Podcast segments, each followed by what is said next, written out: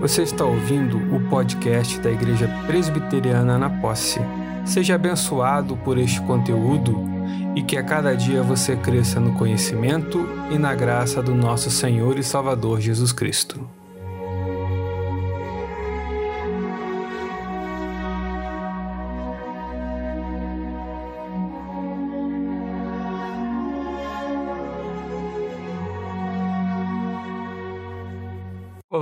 Aqui quem fala é o Reverendo Daniel Oliveira Kozlovski, pastor da Igreja Presbiteriana na Posse. Muito bom poder me unir a você mais uma vez, meu querido irmão, minha querida irmã, para continuarmos a nossa visita a algumas bases da fé, conhecendo como a nossa fé deve ser estruturada e onde ela deve estar apoiada. Em nosso último encontro, falamos sobre o plano de salvação, que é o plano elaborado por Deus para redimir o homem caído em pecado através do sacrifício de Jesus Cristo. Falamos sobre a necessidade de arrependimento e também de colocar a fé tão somente em Cristo. Falamos sobre o arrependimento, que é olhar para si, perceber que não está bem, perceber que está completamente incapacitado de transformar, de mudar as suas próprias escolhas e assim ser levado a confiar, a exercitar a fé em outro, que é Jesus Cristo, aquele que pode suportar o peso do pecado e assim, através da cruz do Calvário, nos redimir, nos libertar deste pecado. Falamos sobre essa necessidade do exercício dessas duas faculdades, arrependimento e fé, para que haja salvação. No entanto, hoje eu quero falar com você sobre aquilo que seria o outro lado do plano de salvação. Porque muitas vezes, quando se fala sobre a necessidade de arrependimento e de fé, tem-se a ideia de que o homem está no controle do processo de salvação, que o plano de salvação precisa da vontade humana para ser consumado. E isso, na verdade, nos leva para algo distante daquilo que a Escritura ensina. Hoje eu quero começar a falar com você sobre algumas doutrinas, entre elas a doutrina da eleição ou da predestinação. Tantas vezes não é bem compreendida. E também eu quero falar com você sobre a doutrina da vocação eficaz. Quando você olha para as escrituras, você vai perceber de ponta a ponta que Deus ele é soberano e ele revela a sua graça a quem ele quer. Um texto clássico para começarmos a pensar a respeito deste outro lado do plano de salvação é justamente a carta do apóstolo Paulo aos Efésios, capítulo 1, versículos 3 a 14. É nesse texto que o apóstolo Paulo vai dizer que nós fomos predestinados para a adoção de filhos de Deus por meio de Jesus Cristo, segundo o beneplácito de sua vontade. E é também nesse texto que ele vai dizer que essa escolha foi feita antes da fundação do mundo, para sermos santos e irrepreensíveis perante ele.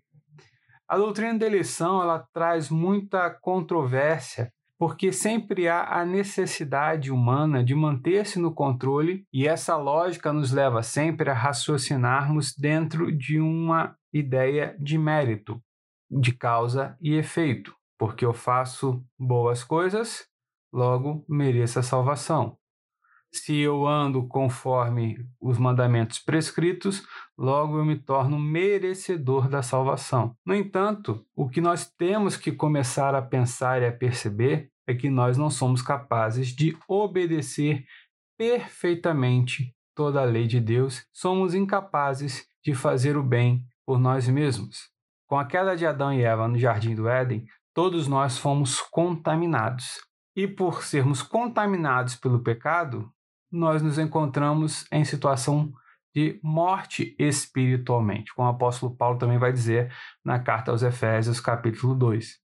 A Confissão de Fé de Westminster no seu capítulo de número 6, no seu artigo 2, ela vai dizer: Por este pecado eles decaíram de sua retidão original e da comunhão com Deus, e assim se tornaram mortos em pecado e inteiramente corrompidos em todas as faculdades e partes do corpo e da alma. O que a Confissão de Fé de Westminster apresenta é a outra doutrina, também conhecida como depravação total a doutrina que vai nos mostrar que de fato nós estamos, como a confissão de fé acabou de dizer, completamente corrompidos em todas as nossas faculdades, de maneira que nós não podemos escolher o bem por nós mesmos, mas estamos mortos em nossos delitos e pecados, como vai dizer a Bíblia. Nós estamos incapacitados de escolher a Deus.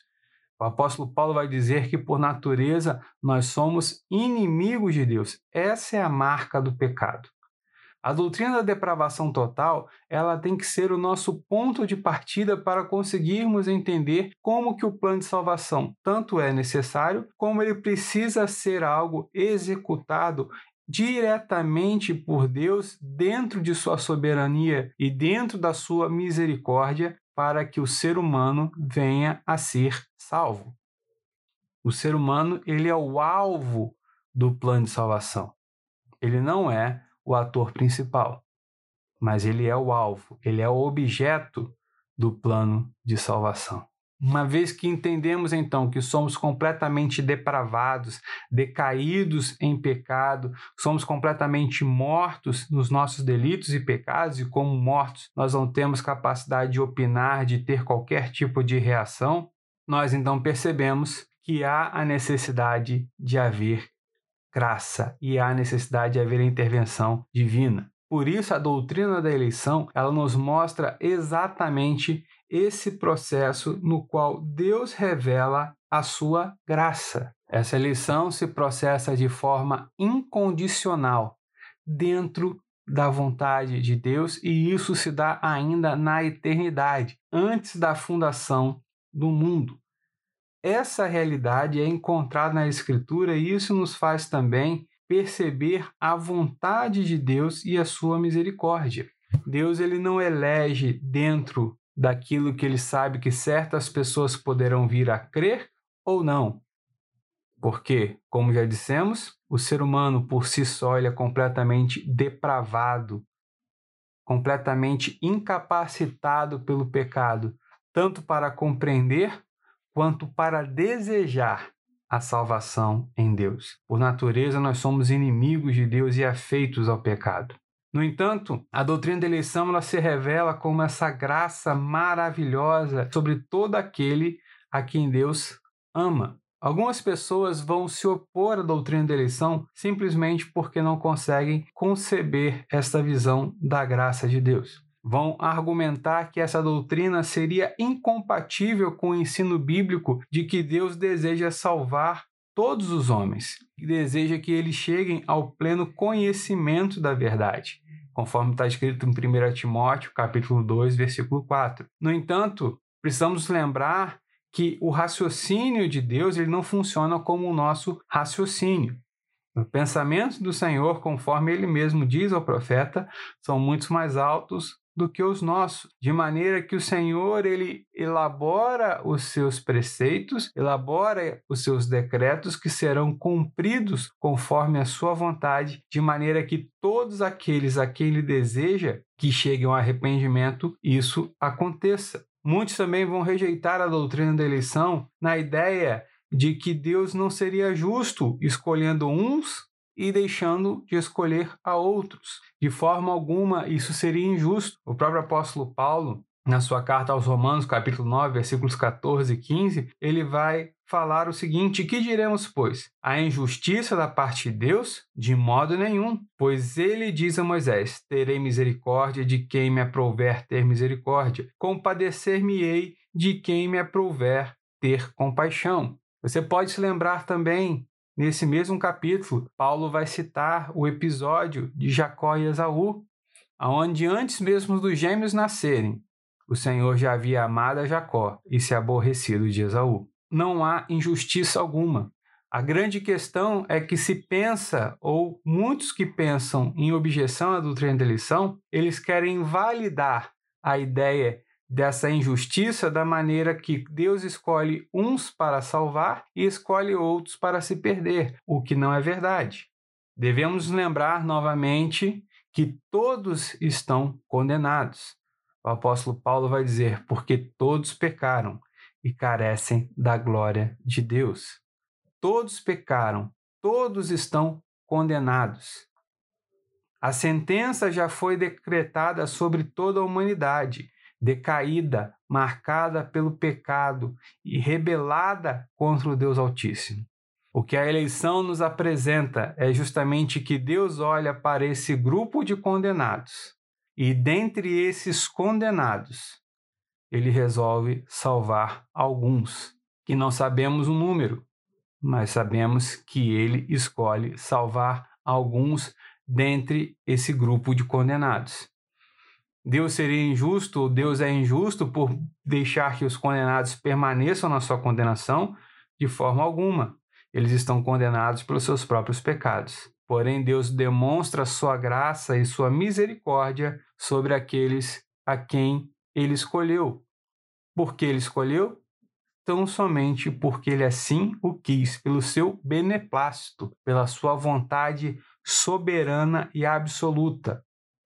O que sabemos é que não há nenhum tipo de condição que levou Deus a escolher essas pessoas.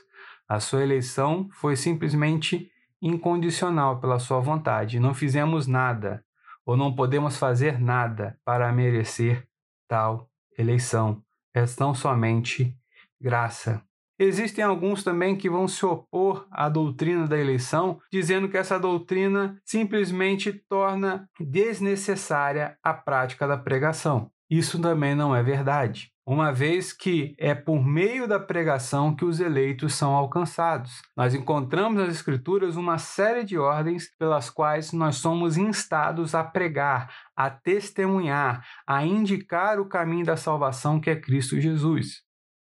O próprio apóstolo Paulo, também na carta aos Romanos, no capítulo 10, versículo 17, ele vai nos lembrar sobre isso, que a fé vem pelo ouvir e ouvir a palavra de Deus. Aqueles que são salvos, aqueles que são eleitos, eles são alcançados por meio da pregação do evangelho. E isso nos leva, meu querido irmão, minha querida irmã, a uma outra doutrina que eu gostaria que você percebesse comigo, que é a doutrina da vocação eficaz ou do chamado irresistível. Cito mais uma vez a Confissão de Fé de Westminster, agora no seu capítulo décimo, artigo 1, onde ela fala da vocação eficaz, dizendo: Todos aqueles a quem Deus predestinou para a vida, e só esses é ele servido chamar eficazmente pela sua palavra e pelo seu espírito, no tempo por ele determinado e aceito, tirando-os daquele estado de pecado e morte em questão por natureza para a graça e salvação em Jesus Cristo. Isso ele faz iluminando o entendimento deles, espiritual e salvificamente, a fim de compreenderem as coisas de Deus tirando-lhes o coração de pedra e dando-lhes um coração de carne, renovando as suas vontades e determinando-as pela sua onipotência para aquilo que é bom, atraindo-os eficazmente a Jesus Cristo, mas de maneira que eles vêm muito livremente, sendo para isso dispostos pela sua graça. A vocação eficaz nos faz entender que o meio ordinário, o qual o Espírito Santo usa para ministrar ao coração do pecador eleito, a quem ele vai chamar para aplicar a obra redentora de Cristo Jesus, é a pregação do Evangelho. Ninguém nenhum cristão reformado, nenhum crente que consegue compreender a doutrina da eleição em sã consciência pode defender que tal doutrina é, na verdade, um estímulo contrário à evangelização. Ao inverso disso, pela nossa eleição e pela convicção de que Deus chama os seus eleitos, nós somos levantados para pregar, para irmos apresentar a mensagem do Evangelho, para que aqueles que são eleitos sejam chamados não por nós, mas através da ação do Espírito Santo em nossa pregação a chamar de forma eficaz, ou seja, de uma maneira que o pecador não tenha como resistir a esse chamado e assim ele tem as suas faculdades trabalhadas, atingidas pelo poder do Espírito, de maneira que ele é levado a render-se de uma forma que a sua vontade é trabalhada, para que ela venha a se entregar ao próprio Deus, para que ela venha a receber Jesus Cristo como Senhor e Salvador de sua vida.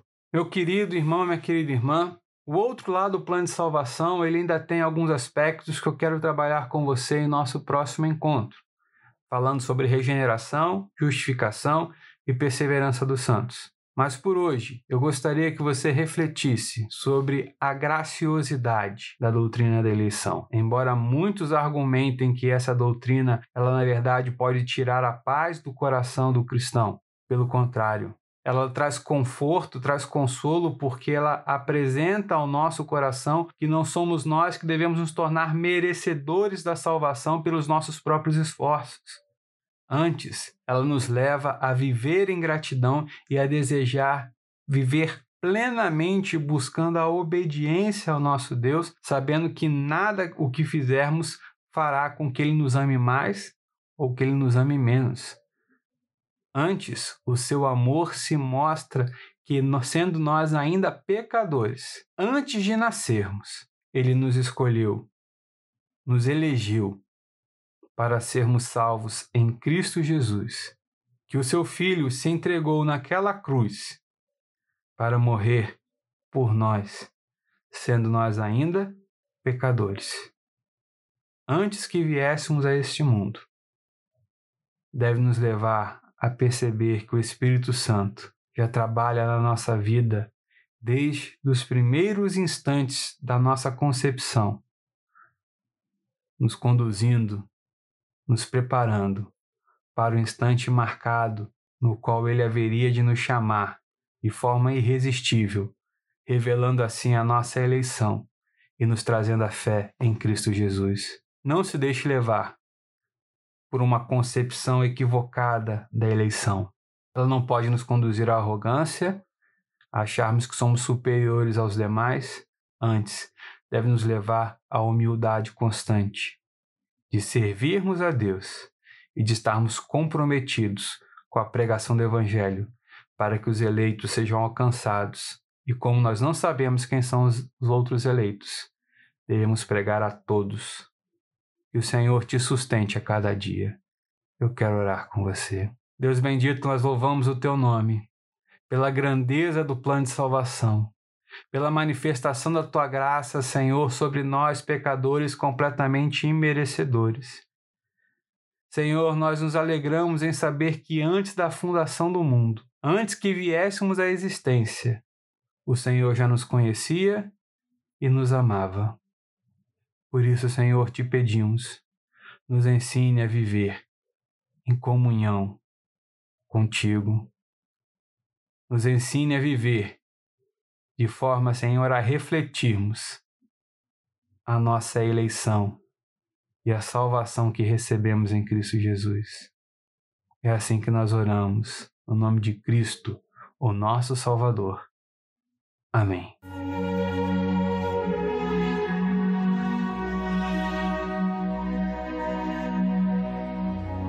Este foi o podcast da Igreja Presbiteriana na Posse. Nos siga em nossas redes sociais e, quando for possível, venha nos fazer uma visita em nossa igreja na Rua Gama, número 220, Posse, Nova Iguaçu, Rio de Janeiro. Que Deus te abençoe ricamente.